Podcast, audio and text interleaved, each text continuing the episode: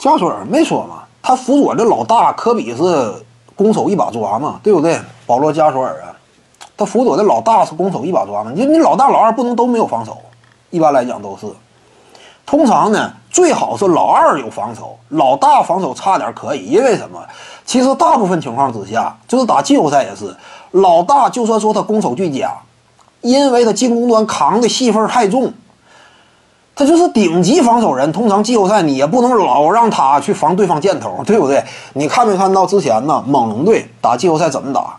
他轻易的不愿意让莱昂纳德去主防字母哥，为什么？你这防守端消耗太大了。你字母哥那个体格，他进攻端那个戏份几乎雄鹿队每个回合都得字母哥过一手球。你如果让莱昂纳德去主防字母哥的话，这玩意儿杀敌一千自损八百。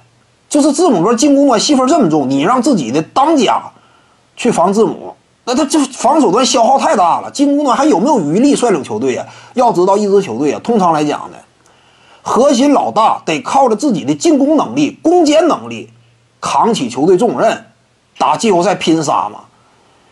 我损失自己的进攻，就为了补强防守，这有时候呢不是主要选择。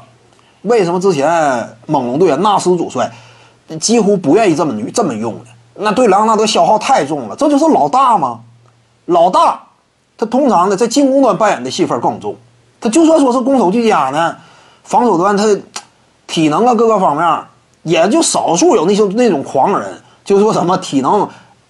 极为强悍，巅峰期勒布朗詹姆斯以及呢，呃，科比布莱恩特。科比布莱恩特防守端有本能的偏执，就科比属于什么？防守端你不让我干活都不行，他他就愿意主动去盯防，而且他也是，你看没看过之前有传传言说科比什么九九训练法？呃，也是是真是假不一定，但是科比的训练态度，他的训练强度也绝对是高人一等，一般人跟他想匹配费劲。科比这种属于少数的，说这防守端你不让他干活，他都不乐意，对不对？他就愿意防对方顶尖箭头。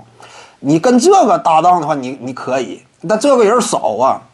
你莱昂纳德这种体能他都不够支撑，所以通常来讲呢，就是老大老二啊，他俩不能都没有防守。如果说有一个人有防守，那最好是谁有防守？老二有防守。因为老二的进攻端戏份往往没有那么重嘛，最好是老二有防守，这个是比较这个更合理的一种搭档。徐静宇的八堂表达课在喜马拉雅平台已经同步上线了，各位观众要是有兴趣的话呢，可以点击进入到我的个人主页当中，在专辑页面下您就可以找到它了。